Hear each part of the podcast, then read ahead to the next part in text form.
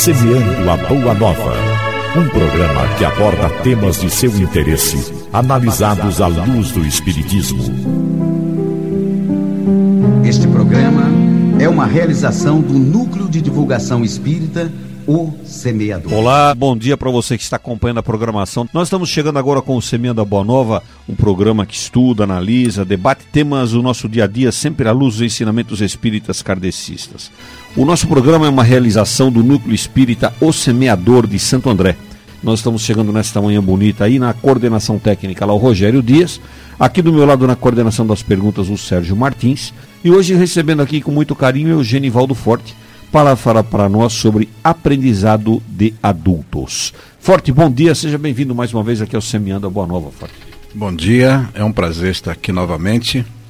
E hoje o tema é muito interessante, né? Porque as nossas casas espíritas estão sendo, vamos dizer assim, frequentadas, muito bem frequentadas, as pessoas buscam e será uma bela oportunidade da gente analisar um pouco melhor sobre a qualidade da, da forma o que nós estamos transmitindo o, conhecimento espírita. Pois é, o Forte está falando das casas espíritas, né, Forte? Os centros espíritas, em geral, estimulam muito as pessoas a, a, ao estudo, a conhecerem-se a si mesmas, a se renovarem moralmente. No nosso programa de hoje, nós vamos estar exatamente discutindo e analisando como uh, os adultos aprendem uh, temas, né, aprendem uh, assuntos e atitudes tão novas no dia a dia. Por isso eu começo perguntando para o Forte. Forte, no centro espírita, o processo de aprendizado que é oferecido se restringe à participação nos cursos, nos seminários, Forte?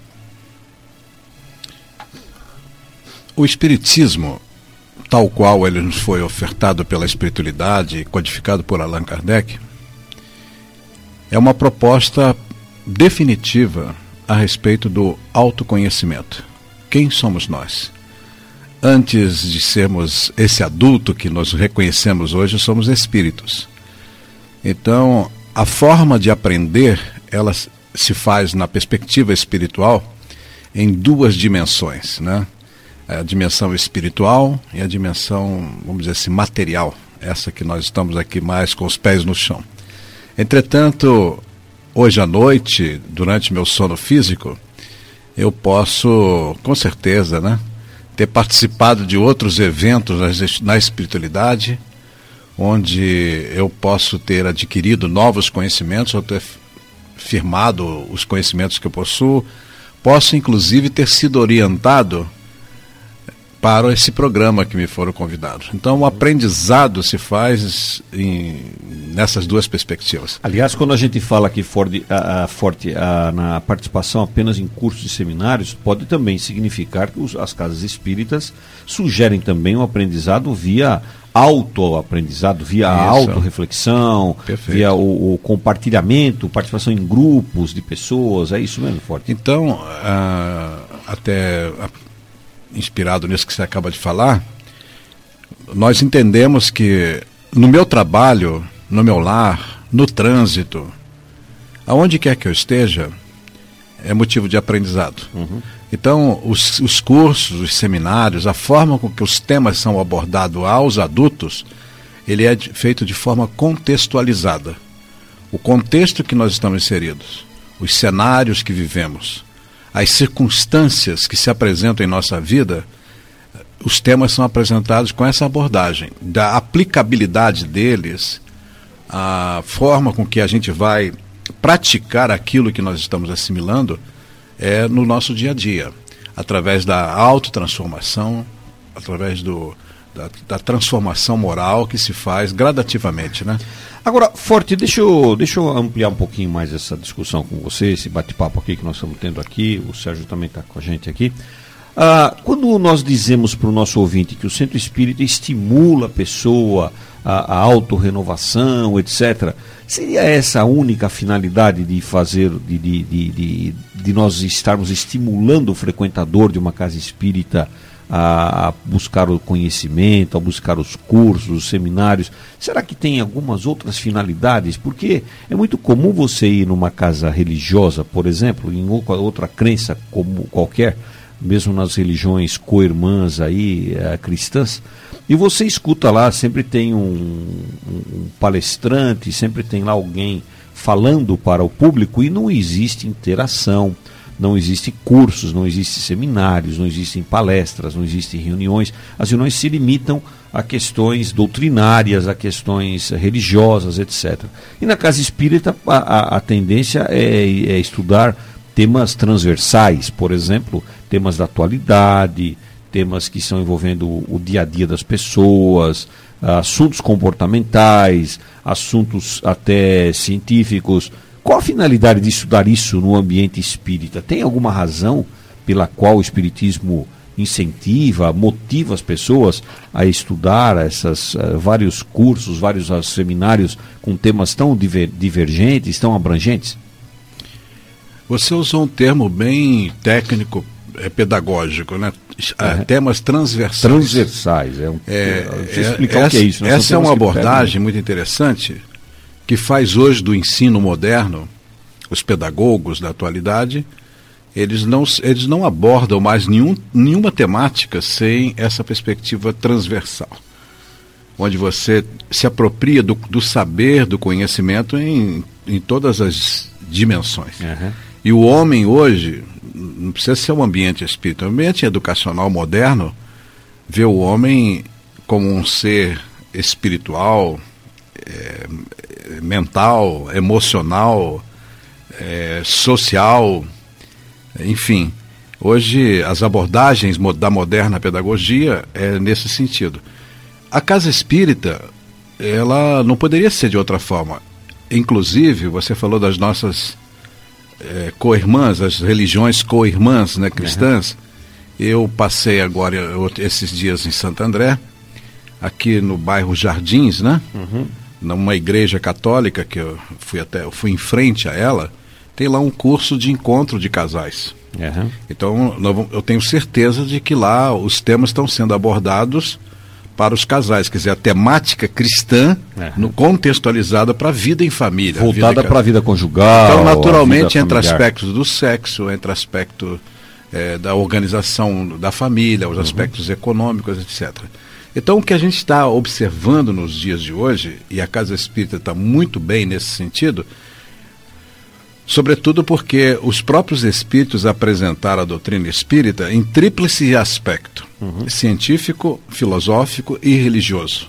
Então, os temas, desde o momento do nascimento do espiritismo, eles são abordados nesses três aspectos. É isso que você está colocando, é uma coisa muito importante, até para esclarecer para o nosso ouvinte, que o espiritismo não é ah, nós não somos aqui proselitistas, o espiritismo não é algo que fica ah, chamando as pessoas apenas pela emoção. Nós trabalhamos na razão, no aspecto científico, como você muito bem colocou, assim como foi codificada a doutrina espírita, nós não somos é, surrealistas, nada disso. Nós somos é, estudiosos pelo aspecto filosófico, científico e também religioso. Isso dá uma conotação técnica, científica, com explicações lógico-racionais, com explicações de, vamos dizer assim, de ordem, de uma grandeza muito mais humanitária do que ah, algumas religiões que são apelativas, né? Uhum. Sérgio, você queria fazer um comentário, Sérgio? Queria, Centuríbio. É, você foi muito feliz como o Forte ressaltou, ao, ao, falar nas outras casas religiosas, porque em todos os lugares nós temos boas mensagens. As boas mensagens não são, não são exclusivas da casa espírita, né? Uh, talvez a única diferença que a gente possa colocar entre a casa espírita e as demais, as demais casas é que o espiritismo vai um pouquinho além. O Espiritismo ele não só se limita a, a, te dar as boas lições, a trazer a mensagem de Jesus, a trazer os bons exemplos, mas o, o Espiritismo ele te estimula a você responder uma pergunta, que é o que é que você vai fazer com isso que você está recebendo aqui? Uhum. Porque ao longo dos séculos nós somos seres seculares, nós somos espíritos seculares. Ao longo dos séculos nós nos habituamos a frequentar as diversas casas religiosas, e já tivemos em várias delas, com certeza, mas numa atitude passiva. Íamos até a casa religiosa, recebíamos as informações e saímos de lá com a certeza de que havíamos cumprido com a nossa obrigação. O Espiritismo chega para a gente e fala: olha, você está recebendo uma, uma informação, mas você precisa saber o que você vai fazer com ela. Você precisa pensar em que, que você está aplicando isso no teu dia a dia. É a situação do trânsito, por exemplo, que o, que o Forte citou. Não adianta nada eu frequentar qualquer casa religiosa e sair de lá a mesma pessoa que eu entrei. Eu preciso necessariamente entrar nessa casa religiosa, qualquer que seja ela, e fazer com que aquelas lições que eu recebi lá dentro, que elas possam servir para mim no meu dia a dia, para que elas possam me melhorar como pessoa, para que no trânsito, ao invés de eu tentar reagir com uma fechada, eu uma fechada que eu recebi, eu reagir com uma compreensão, sabendo a dificuldade que eventualmente aquele meu irmão que está ali no trânsito está passando. A grande diferença eu acho que é essa. Muito bem, nós estamos aqui hoje falando sobre aprendizado de adultos, um tema muito atual, um tema bastante abrangente aí. Recebendo aqui com muito carinho o Eugenivaldo Forte, um grande tarefeiro da Seara Espírita, conosco hoje aqui. E também chegando agora conosco aqui nos nossos estúdios, o nosso companheiro Hélio Delanossi. Eu queria ah, ampliar um pouquinho esse assunto forte que nós estamos falando do aprendizado aí dos adultos, na questão do, do, do que o centro espírita estuda.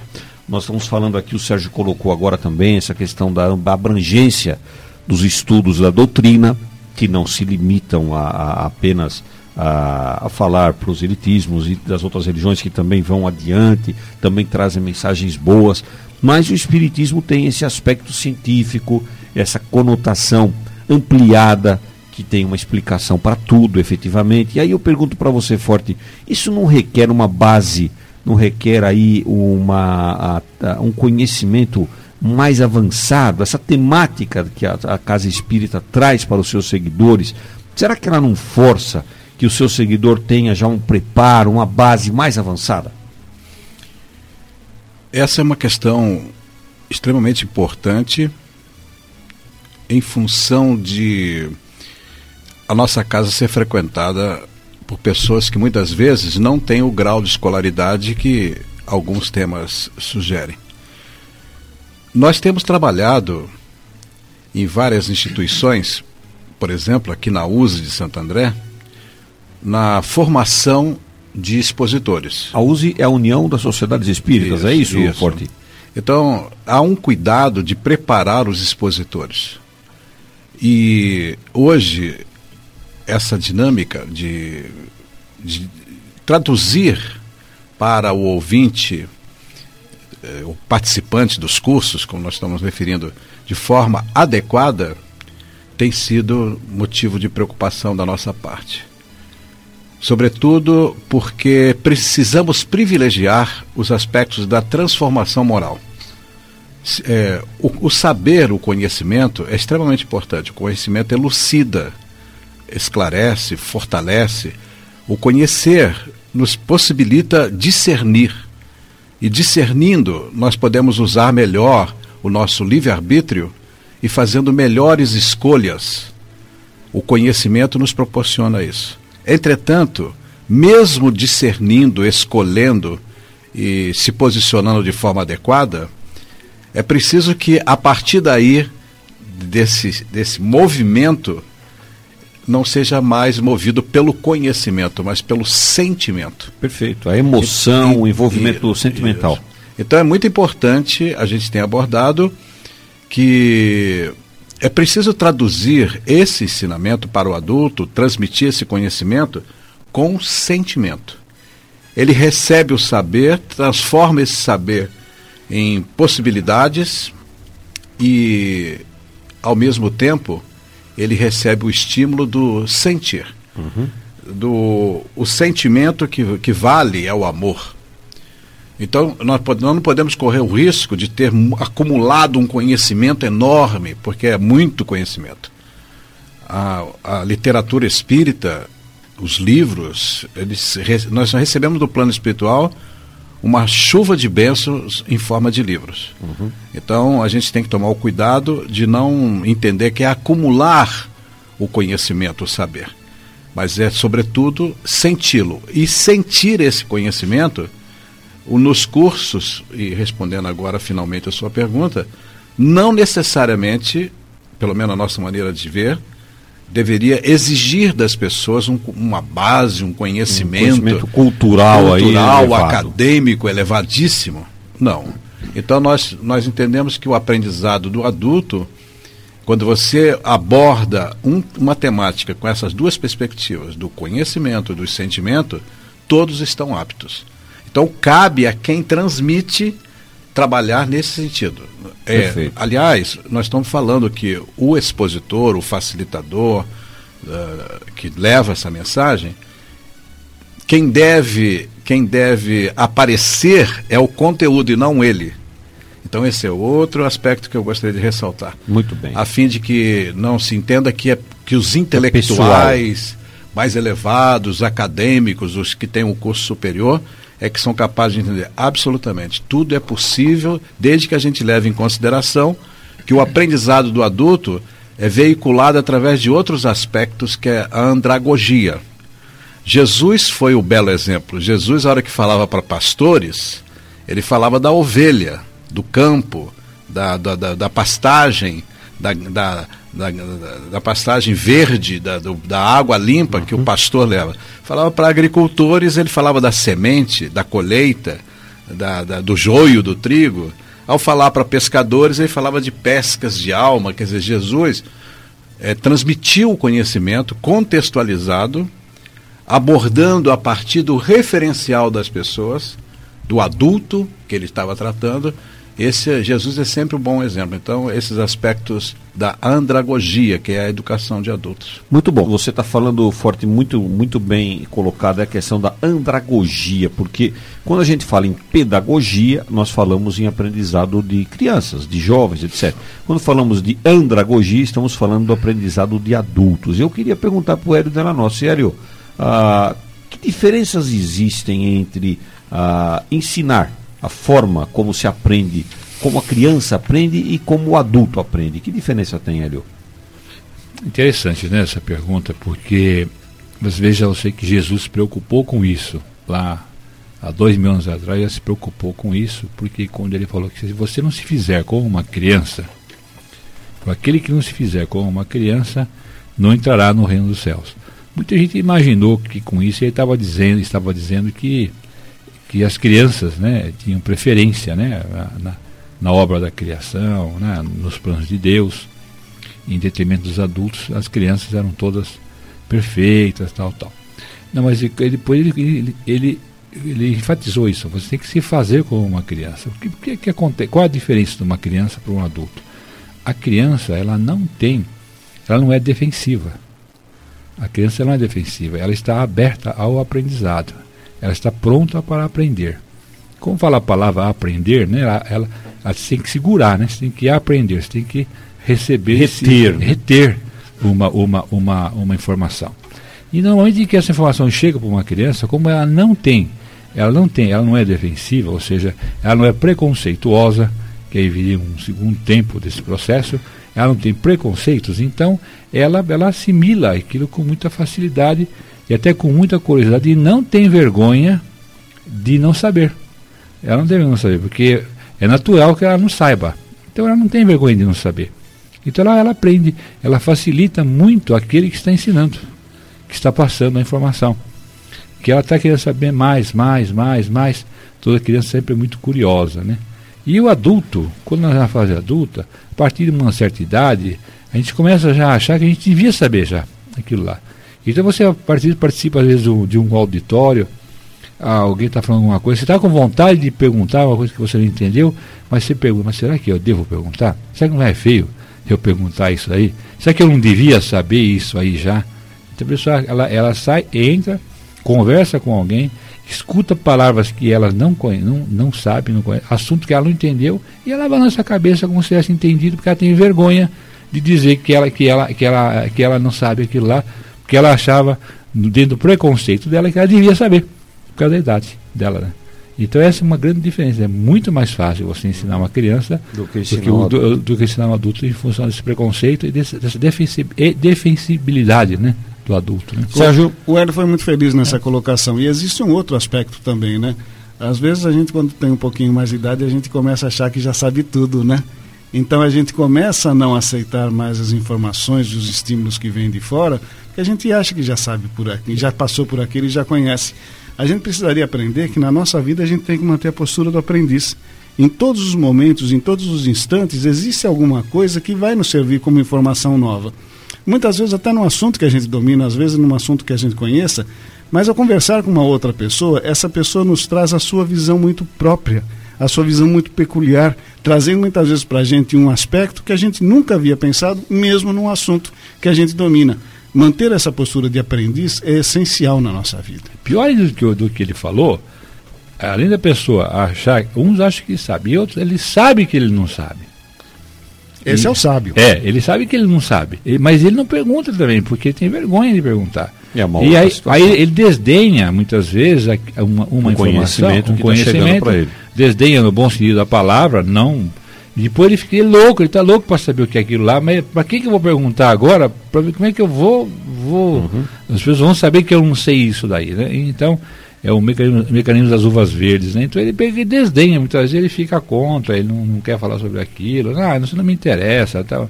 Né? É, então a, a uva está verde, né? Sabe? Ah, eu não vou querer chupar isso, não, porque é muito verde e tal. Então ele vai deixando de lado, ele usa o mecanismo das uvas verdes, né? Então, cabe quem ensina o adulto ter, ter essa percepção, como o Forte tá, muito bem está dizendo agora. Você tem que ir de tal forma, quem vai ensinar um adulto tem que estar ciente disso que ele tem que deixar o adulto fazer com que ele se desarme, com que ele não se sinta ameaçado, que ele não se sinta é, envergonhado de não saber, para que ele possa realmente aprender, né? abrir o coração e aprender. Obrigado por você estar conosco no Semeando a Boa Nova. Nós estamos hoje falando sobre aprendizado de adultos e estamos recebendo aqui ligações a Dinorá. Ela disse que ela é ouvinte assídua do programa e deseja que nós estejamos sempre evoluindo para nos ensinar sempre. Ora, Dinora, na verdade nós estamos aqui aprendendo, muito mais aprendendo do que ensinando, porque se nós não viéssemos aqui para aprender, certamente não viríamos. Né? O Francisco, obrigado, viu, Dinora, pela sua ligação. Francisco faz aqui uma colocação muito, muito interessante. Francisco diz assim que o retrato dos nossos filhos depende do que nós somos. Portanto, nossa educação espiritual, espiritual também vai influenciá-los. É isso aí, Francisco. Nós confirmamos e, e, e ratificamos isso que você está dizendo aí. Eu queria fazer uma pergunta aqui para o Forte e para o Hélio, até porque ambos, coincidentemente, pelo tema aqui, tanto o Hélio quanto o Forte são profissionais que atuam com o aprendizado de adultos. Eu queria comentar com vocês essa questão de, uh, do aprendizado do adulto. Uh, hoje nós temos aí uma evolução tecnológica muito forte uma evolução moral que pode não estar se dando na, no mesmo ritmo. Será que o aprendizado do adulto ele acontece, ele muda com o tempo, ele vai se modificando em função da evolução tecnológica e da evolução moral que ele vai adquirindo? Quem queria começar forte? É, isso é extremamente importante. Será que ao final desse programa, eu continuo a mesma pessoa? Você falou para o ouvinte aqui agora, nesse momento, que nós viemos aqui para aprender. Exatamente. Tá? Eu estou aprendendo aqui uma série de coisas. O uso adequado do microfone. Eu estou aprendendo aqui a esperar a minha hora de falar. Eu estou aprendendo aqui a apreciar o que o Hélio, que você fala, que o Sérgio fala. Eu estou aqui é, organizando o tempo, aprendendo a usar o tempo. Quando você deu o horário aí, 7 horas e 23 minutos, eu falei, meu Deus, já passou esse tempo. Então. Agora são 7h26, hein? Pois só é, atualizar nosso ouvinte. Só para atualizar, quer dizer, já passaram mais três minutos daquela abordagem, quer dizer, o que, que eu aprendi nesse tempo? Então, é, o estado de consciência de, da possibilidade de aprender. Esse é o grande diferencial do adulto. A hora que nós, os adultos, despertamos para isso, nós vivemos aprendendo incessantemente. Por exemplo, ao vir para cá, agora de manhã, com esse frio que está fazendo, o, o, o trânsito estava fluindo. Mas várias vezes eu encontrei o semáforo fechado, um sinal vermelho. Eu podia ter ido em frente, mas eu pensei, poxa, eu estou indo falar de aprendizado de adultos, como é que eu faço? Eu paro aqui aprendo isso? Me diz, ah, mas eu estou atrasado. Bem, eu estou atrasado, então eu devia ter aprendido a acordar um pouco mais cedo. Então, eu diria para você que com a tecnologia, com o avanço da tecnologia, realmente hoje nós temos ensino à distância e isso demonstra efetivamente que o adulto maduro, ele pode aprender à distância. As aulas presenciais diminuem, mas ele assume a responsabilidade de, de, de, de, se apropriar do conhecimento, digerir o conhecimento. A, a teleconferência, hoje nós podemos fazer um, um, um trabalho que transmitido via satélite para o mundo todo. Então, é, qualquer que seja a dinâmica, pode ser uma reunião íntima de cinco ou seis pessoas reunidas, você no culto do evangelho do seu lar, enfim. Entendemos que a tecnologia é extremamente importante, nós devemos nos apropriar dela. É, os recursos audiovisuais que nós temos hoje para transmitir o, as informações é algo extraordinário, maravilhoso, mas devemos levar em consideração e e, e, nos livrando do preconceito, porque muita gente, ah, o adulto não aprende mais, aprende. Desde que você que está transmitindo respeite o conhecimento dele. Uhum. É preciso abordar um novo conhecimento respeitando o, o, o que ele já tem. O que ele já tem. E é a partir do que ele já tem, de forma respeitosa, que você oferta a ele algo que ele entenda a aplicabilidade dele, daquilo. Porque o adulto precisa disso, ele precisa entender o que, que eu faço com essa informação no meu dia a dia. É, é natural, porque ele já está consolidado, ele precisa de algo, coisas práticas. Então, se tomarmos esse cuidado, tanto a perspectiva tecnológica como a perspectiva moral nesse processo é válido, é importante. Perfeito. Hélio Delanossi, você que também atua aí, mi, mi, é, milita na questão da aprendizagem de adultos, né? Comenta é, eu, eu vou pegar a partir do que ele disse, para mim não ter que. Uh, ele foi muito feliz no que ele falou, vou pegar a partir do que ele disse, porque no momento em que. Por que, que a pessoa vai. Por que, que vai. O que, que muda, além de, da, da. Que se oferta cada vez mais meios diferentes de levar a informação, facilita muito mais. Temos coisas que facilitam o aprendizado hoje, no, no, termo, no tempo, no, em termos de audiovisual principalmente, mas principalmente é que muda o seguinte, que na hora que você vai deixando cair os preconceitos, uhum. né? você resolve aprender. Resolveu aprender, deixou cair, vai, vai, vai ficando em estado de abertura, deixando aquele, aquele estado de homem de homem primitivo para trás, né, do homem animal, que a gente chama assim, né, animal no bom sentido da palavra, ele vai deixando aquilo para trás, ele vai se abrindo para o aprendizado, aí ele, ele, percebe que ele consegue aprender e não é feio. Muito bem. Deixa eu só fazer um comentário aqui rapidamente a respeito disso que vocês estão comentando, né?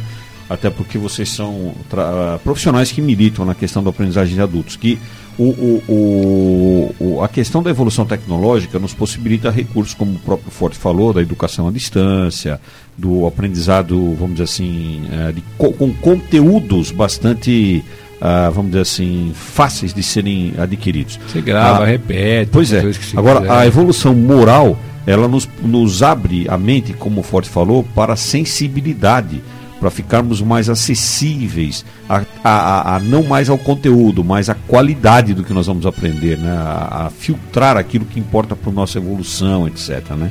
Porque as informações que estão aí são muito fortes, né? são muito pesadas às vezes. Né? Porque isso deixar... é humildade, né, Eutribio? É, é, a, humildade de aprender. Não, não que você vai conquistando a humildade, é aumentando o seu grau de humildade, e mais você aprende. Né? Pois é. é, eu vou deixar uma pergunta para você aqui, Forte, para que a gente responda no nosso retorno que a questão, eu queria que você explicasse para o nosso ouvinte por que, que os adultos uh, aprendem coisas, eles sabem que, por exemplo, não, não deveriam fumar, não deveriam beber, mas não conseguem praticar isso que eles aprenderam. Por que, Forte? Responde para a gente no nosso retorno. Nós vamos fazer aqui uma breve interrupção no Semana Boa Nova. Se você não muda de emissora não, nós vamos voltar já já.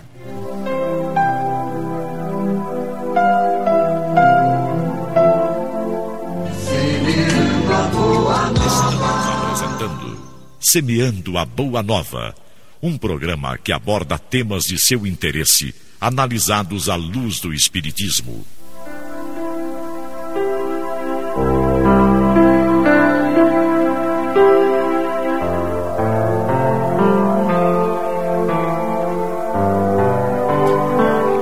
Estamos voltando aqui com Semeando a Boa Nova. Hoje nosso tema é aprendizado de adultos. A todos vocês que estão na nossa audiência, um abração. Muito bom. A Terezinha dizendo que, na opinião dela, tudo que aprendemos devemos colocar em prática. Interessante o que ela está colocando para a gente aqui. É isso mesmo, Terezinha. É exatamente sobre isso que eu vou falar agora aqui. Terezinha pegou bem aí. A Nolita, nossa querida companheira Nolita, e ela está dizendo que ela aprende muito com o Semenda Boa Nova, que as pessoas que aqui estão, por exemplo, o Forte hoje aqui, tem muita competência naquilo que falam. Deixei uma pergunta aqui para o Forte. Forte, por que, qual a razão que os adultos aprendem, muitos adultos aprendem ah, coisas do tipo, eu devo largar de fumar, não posso beber, ah, outros vícios, etc. Aí, e não conseguem praticar o que aprenderam. Qual a razão disso, Forte? É, isso pode parecer difícil de ser respondido, mas é extremamente fácil. Porque eu sou um adulto e tenho muitas coisas que eu quero deixar de fazer e estou lutando muito para deixar de fazer, né? Uhum. É, então, assimilar o, o, conhecimento é, é, é, um momento. É, o Hélio usou, fez uma análise semântica do termo, né, do termo aprender, né, que é aprender. Então eu preciso aprender e apreender. Reter né? o conhecimento. Reter o conhecimento. E no momento que você toma conhecimento dos males que o fumo faz, por exemplo, é, você, você tem que compreender que o seu organismo criou uma dependência química. Que aquilo se, aquilo se, se, se apropriou do seu organismo, criando realmente uma situação constrangedora, que a ausência daquela substância química lhe dificulta, te traz até um mal-estar terrível. Né? Você está com o organismo condicionado. Então você toma conhecimento de, dos males e aquilo que pode resultar. A partir daí você passa, você ganhou o conhecimento. Então a, a, a, internamente existe essa dificuldade. Então é preciso que você se esforce, quer dizer, o conhecer, o saber, não te liberta dessa situação. Uhum. Então nós sugerimos porque assim fazemos com outros vícios que nós temos, que às vezes a gente não fuma, mas se alimenta de forma inadequada, por exemplo. A gente não fuma, não se alimenta de forma adequada, mas não cuida bem das emoções. É, a gente fica irritado, irritadiço, que também é um, é um outro constrangimento terrível para o nosso organismo. Enfim, tudo que a gente aprende que não, não, não, é, não é válido, adequado à nossa vida, vai encontrar uma resistência, porque nós recebemos uma influência no processo educacional, somos constrangidos pelas substâncias químicas que ingerimos por um monte de tempo, enfim. Esse é um, essa dificuldade. Então é muito importante que esse saber, esse conhecimento que é transmitido às pessoas com dependência química, que é o nosso caso, o exemplo, é, essas pessoas compreendam e a próprio, o próprio viciado compreenda que isso demanda um tempo uhum. de dedicação, de disciplina. Aí nós temos que aprender outras coisas, aprender a disciplinar-se, a de aprender a ter força de vontade, desejo sincero, porque aí, aí é um processo de desaprender.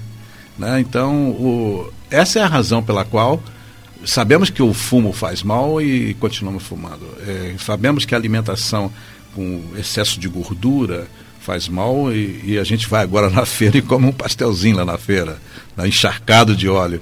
Então a gente precisa é, aprender outras coisas, não é aprender só a respeito da informação que resulta daqui. É, você está colocando uma coisa aí, Forte, que eu acho interessante, que é a questão do adulto, ele precisa desaprender, né?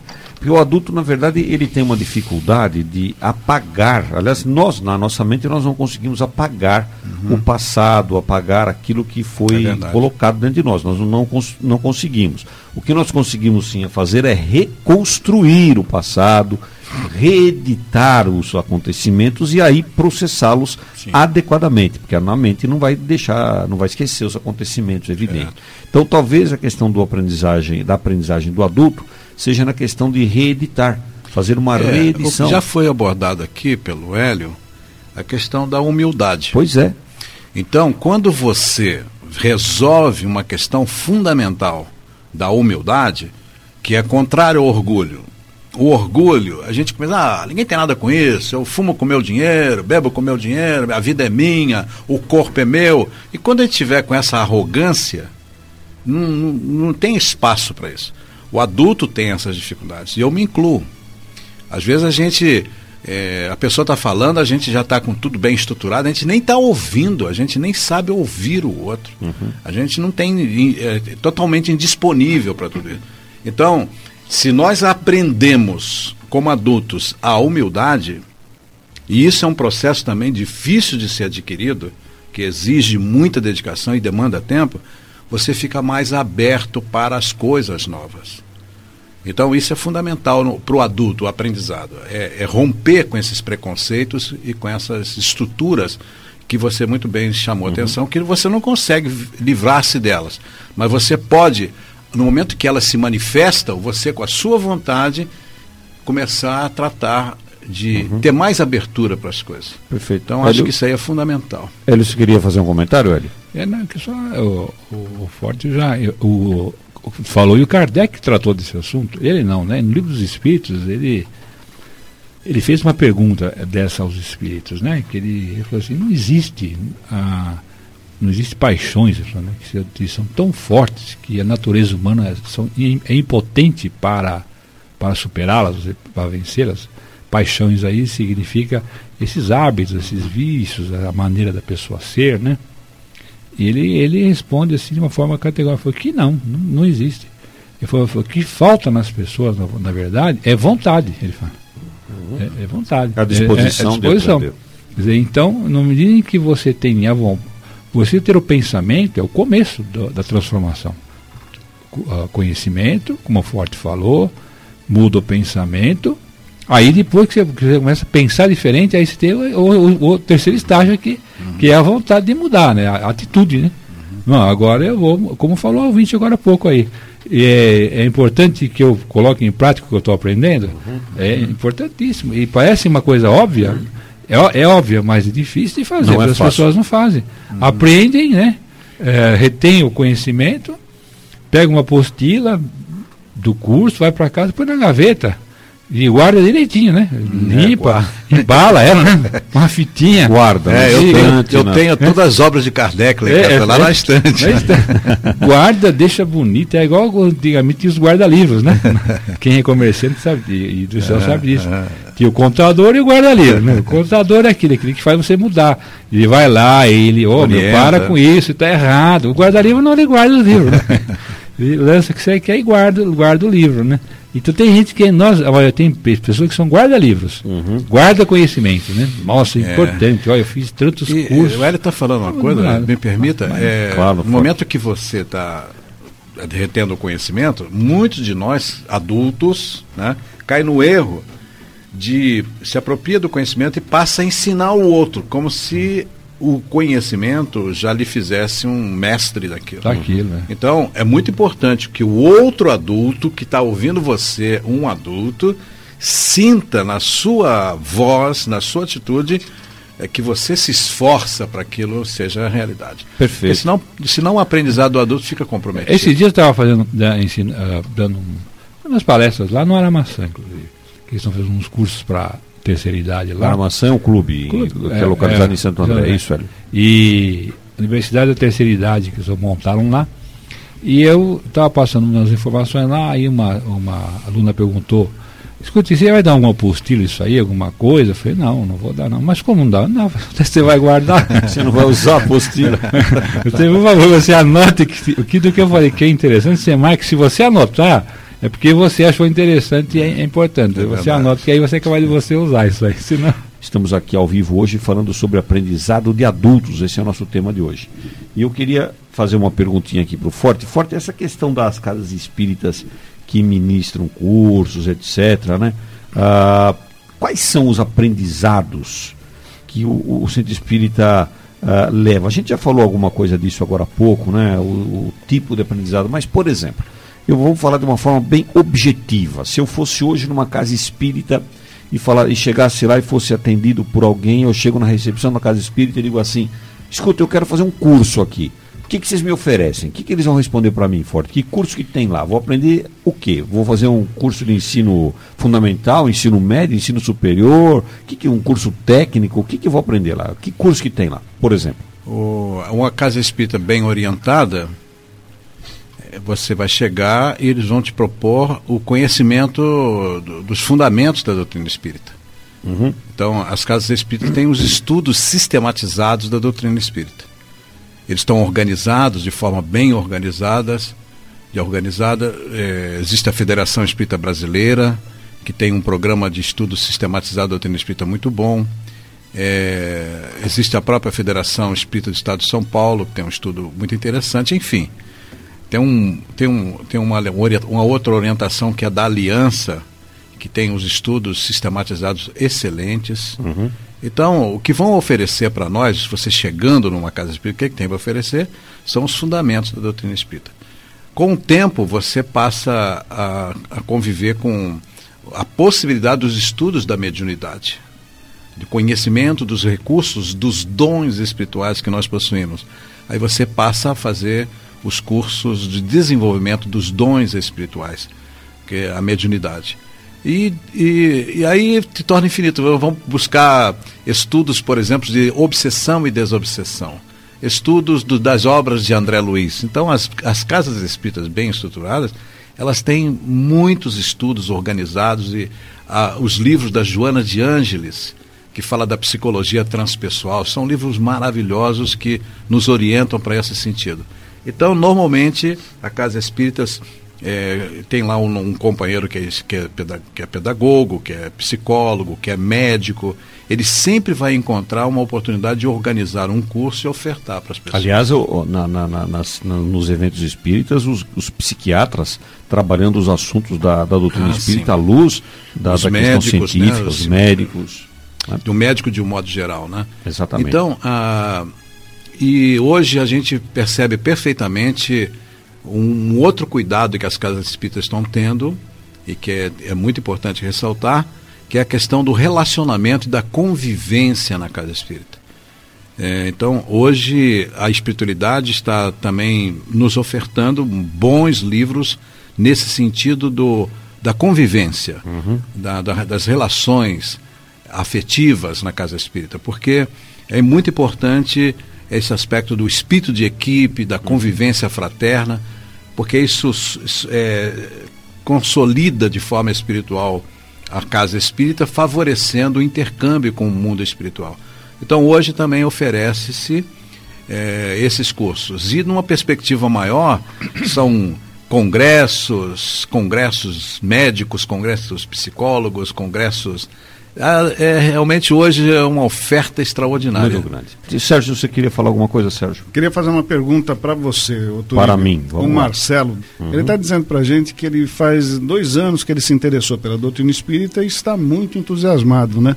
Aliás, todos nós, né, quando conhecemos uhum. a doutrina espírita, acabamos ficando entusiasmados. Mas ele tem uma dúvida que eu acho que é a dúvida de muitos dos nossos ouvintes. Uhum ele diz que tem certos livros que ele tem lido, ele tem lido bastante, mas tem certos livros que trazem algumas informações que muitas vezes não, não batem exatamente com a informação que a gente tem no nosso dia a dia. Certo. Por exemplo, ele cita até um exemplo aqui, que tem certos livros espíritas que falam de vida em Marte. Mas certo. ele está falando, mas essa semana a NASA declarou que uh, pelas condições lá de Marte, por condição da, da, da, água que é muito salgada, é, qualquer perfeito. coisa assim, a vida não seria possível lá em Marte. E aí, como é que fica uh, esse livro diante dessa afirmação, o Turíbio? Muito bem. O, o Marcelo, obrigado, bom dia para você. Mas, Marcelo, essa questão que você está colocando é uma questão não só uh, científica, porque o próprio Jesus, quando esteve aqui, disse para gente que há muitas moradas, existem muitas moradas na casa do meu Pai, no reino de Deus. Então, Marte é um planeta como outro qualquer e lá tem condições de vida, vamos dizer assim, específicas daquele planeta. Não precisa ser vida humana, mas a vida a bactéria é uma forma de vida, um, um vírus é uma forma de vida. Então, isso é uma questão muito relativa. Os espíritos que estão orientando o, esses autores que escrevem sobre isso, eles também não têm informações completas, como o Sérgio está lembrando aqui, não têm informações completas sobre tudo que, o que se passa em todos os, os mundos, porque eles também estão limitados ao seu mundo de aprendizado. De qualquer maneira, a, a gente pode, pode lembrar que a NASA disse que, a, aliás, a sonda chegou essa semana lá, né? A, depois de viajar aí oito meses até da Terra até lá. Então, o que, o que acontece? Existem condições, a ciência mostra que as condições de carbono 14 não estão totalmente favoráveis na existência de vida humana lá naquele planeta. Né? Mas existe, pode existir outra forma de vida que talvez foja, fuja, esteja fugindo nesse momento do conhecimento científico que o homem tem. Eu acho perfeito isso que você falou, porque tanto os espíritos não conhecem tudo, como também a ciência não conhece, não conhece tudo. tudo claro, Ainda exatamente. há pouco tempo descobriram aqui, aqui na Terra mesmo, na, nas partes mais profundas do oceano, nos lugares onde saem as, a água quente dos vulcões, que são aquecidos por vulcões, que é praticamente inóspito, descobriram bactérias que sobrevivem num lugar onde teoricamente a vida não sobrevive. Quer Pois é. dizer, então, estamos aprendendo a todos os instantes e isso vai bem de acordo com isso que esse programa está falando. A gente não pode ter ideias preconcebidas, a gente tem que ter o discernimento, como o Forte muito bem colocou, precisamos nos informar, mas não podemos também ter o preconceito de que sabemos tudo, como o, o Hélio colocou. O Forte, você É. queria fazer um comentário, Forte? No livro dos Espíritos, na Gênese, Allan Kardec, orientado pelos Espíritos, fala que o planeta Marte é um planeta primitivo. Aham. Está na codificação. E trata-se de um planeta primitivo que ah, as- essa perspectiva da civilização é aquém da que conhecemos na Terra. É extremamente importante também compreendermos a questão da universalidade dos espíritos, dos ensinos dos espíritos. Allan Kardec também, eu quero responder esse nosso irmão querido que está estudando, entusiasmado, né? É, seguindo a orientação de Kardec, nós devemos ler tudo, observar todas as informações e analisá-las numa perspectiva da universalidade. É, é muito importante questões como essa serem apreciadas sem nenhum preconceito e aguardar que outros espíritos, através de outros médiuns, em situações diversas, também traduzam eh, simultaneamente uma informação. Eh, quando ela tem, ganha essa questão da universalidade, aí sim Fica mais fácil. eh, nós assimilamos com mais facilidade. Até, até porque é interessante, né? Eu acho que tocou num assunto muito bom, né? Pra gente conversar um pouco. A gente sempre imagina a partir do conhecimento da gente, né? A qualquer vida. Eu me lembrava um dia, lendo as fábulas, né? De Fontaine, né? E quando ele fala das formigas, ele fala da, do, do reino das formigas. O que você Cigarra imagina? é Que é a né? rainha, né? A rainha das formigas. O que você imagina? Que ela está num trono. Você não imagina logo, né? Que ela tem uma cadeia, né? Que ela tem um trono, né? O que guardião tem, tem um guardião, né? uma outra formiga do lado. tá com- bem armado, ar- né? armada, né? Aí quando você abre lá, vai na formigueira, você vai ver que a rainha, nossa, ela é horrível, né? Ela, ela fica uma massa, né? Assim, um negócio disforme lá tal. E a gente fala, puxa vida, mas aí você se desencanta, né? a- a. Então a gente, a gente começa a partir do que a gente, o Forte já falou, do nosso mundo cognitivo, né? Você vai a partir do que você sabe. Você imagina o quê? Ah, você, bom, mas e, e outra forma você imagina que pode ser outro tipo de vida, né? A gente não sabe, É, né? não sabemos. A gente tem que deixar esperar mais, né? Muito bem. Nós estamos caminhando aqui para os momentos finais do Semana Boa Nova e eu queria perguntar aqui para o Forte. Forte, os cursos nas casas espíritas são pagos, Forte? Precisa ser espírita para participar de um curso na casa espírita? Não, eles não são pagos. Não são pagos. Não são pagos. Agora, é, isso é uma questão que nós precisamos aí ter um programa que cuide disso, né? Porque Ah, já, já tivemos, inclusive. é muito importante essa questão do, do, do- do pagar. Nós, nós temos, por exemplo, amanhã, lá no João Ramalho, que nós estamos fazendo todo o primeiro domingo dos meses. João Ramalho é uma casa espírita. João Ramalho, localizada a Casa Bernardo. Espírita de São Bernardo do Campo. Aham.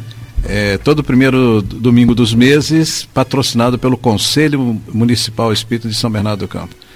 É um encontro de 8 e meia da manhã até ao meio-dia e meia. É, aí temos uma apostila, temos toda um- uma dinâmica e que as pessoas pagam reembolsando os custos dessa, dessa apostila. Então as pessoas compreendem que tem lá uma despesa de três reais. Mas há outros momentos que os cursos, a gente tem visto aí alguns momentos, que os cursos são, são desenvolvidos num, num, num hotel, num auditório, isso tem despesa. Aham. tá? Então é, muito, é importante discernir isso. Mas as casas espíritas, de um modo geral, elas se organizam a ofertar à comunidade os cursos espíritas e os ouvintes que estão nos ouvindo, ouvindo são convidados. E eles não são pagos. Perfeito. E também não precisa ser espírita para frequentar. não precisa ser espírita para ser frequentado. Sérgio, Nós estamos falando aqui muito em curso, mas nós temos que lembrar também que toda casa espírita tem suas palestras, tem suas reuniões públicas, É, que não tem exatamente o formato de um curso, Isso. mas é efetivamente a transmissão de conhecimento que está aberta Muito a todas as importante. pessoas, sem qualquer necessidade de, de conhecimento Exatamente. prévio, sem inclusive necessidade de conversão para o espiritismo. Qualquer pessoa de qualquer religião pode frequentar, por quê? Porque, como está sendo dito nesse programa, o que o Espiritismo nos traz são conhecimentos para aplicação na nossa vida, independentemente de nossas convicções religiosas. Hélio Delanossi, Hélio, deixa aí uma, uma, uma mensagem, Hélio, para como você mesmo estava falando aí, que você é, está trabalhando aí como professor na, na, na, escola, na Universidade da Terceira Idade, etc. É, deixa uma mensagem para aqueles professores que atuam na, no ensino dos adultos, Hélio, porque isso é um momento muito importante, né? Os professores que lecionam, que atuam claro, com os adultos, né? Eu, eu, a mensagem que eu deixo é que a, a missão deles é muito importante. Uhum. Tão importante do, do, que é como aquele, aquele que lida com a criança, ou talvez até mais importante do que isso, porque ele vai ter que ter muita paciência, né? ele vai ter que ter muita humildade, muita humildade, é, e sobretudo ele saber que ele, de alguma forma, ele é um missionário, sabe? É um missionário. Ele pode pensar que não, mas ele é um missionário. Realmente que você se dispõe realmente a ensinar adultos é uma missão. Se Deus lhe confiou essa tarefa, você tenha muito respeito por ela e se esmere em fazê-la da melhor maneira possível. Vá buscar o último aluno da classe. Vai buscar aquele até que for embora. Vai buscar ele em casa, se for o caso, né? Chame-o, traga-o de volta, porque vai valer a pena. Forte, deixa sua mensagem para esses educadores que trabalham no aprendizado dos adultos, Forte. Nessa mesma linha do Hélio, reconhecendo a importância dessa tarefa, se preparando incessantemente, se colocando na, na posição de aprendiz, é muito importante que você, ao estar na, no exercício dessa atividade de educação de adultos, o adulto que está do outro lado entenda que você também está aprendendo e que tenha, que tenha essa disponibilidade emocional. Ok, muito obrigado. Quero agradecer muito a presença do Forte aqui hoje com a gente. Obrigado, Forte, pela tua vinda aqui hoje. Eu que agradeço. E nós vamos ficar por aqui agradecendo muito a sua audiência por hoje. Uma boa semana para você, ouvinte. Obrigado por você ter ficado conosco. Na próxima semana, neste mesmo horário, nos encontraremos novamente para analisar mais um tema de muita importância em sua vida. Uma boa semana para você ouvir. Semeando a boa nova.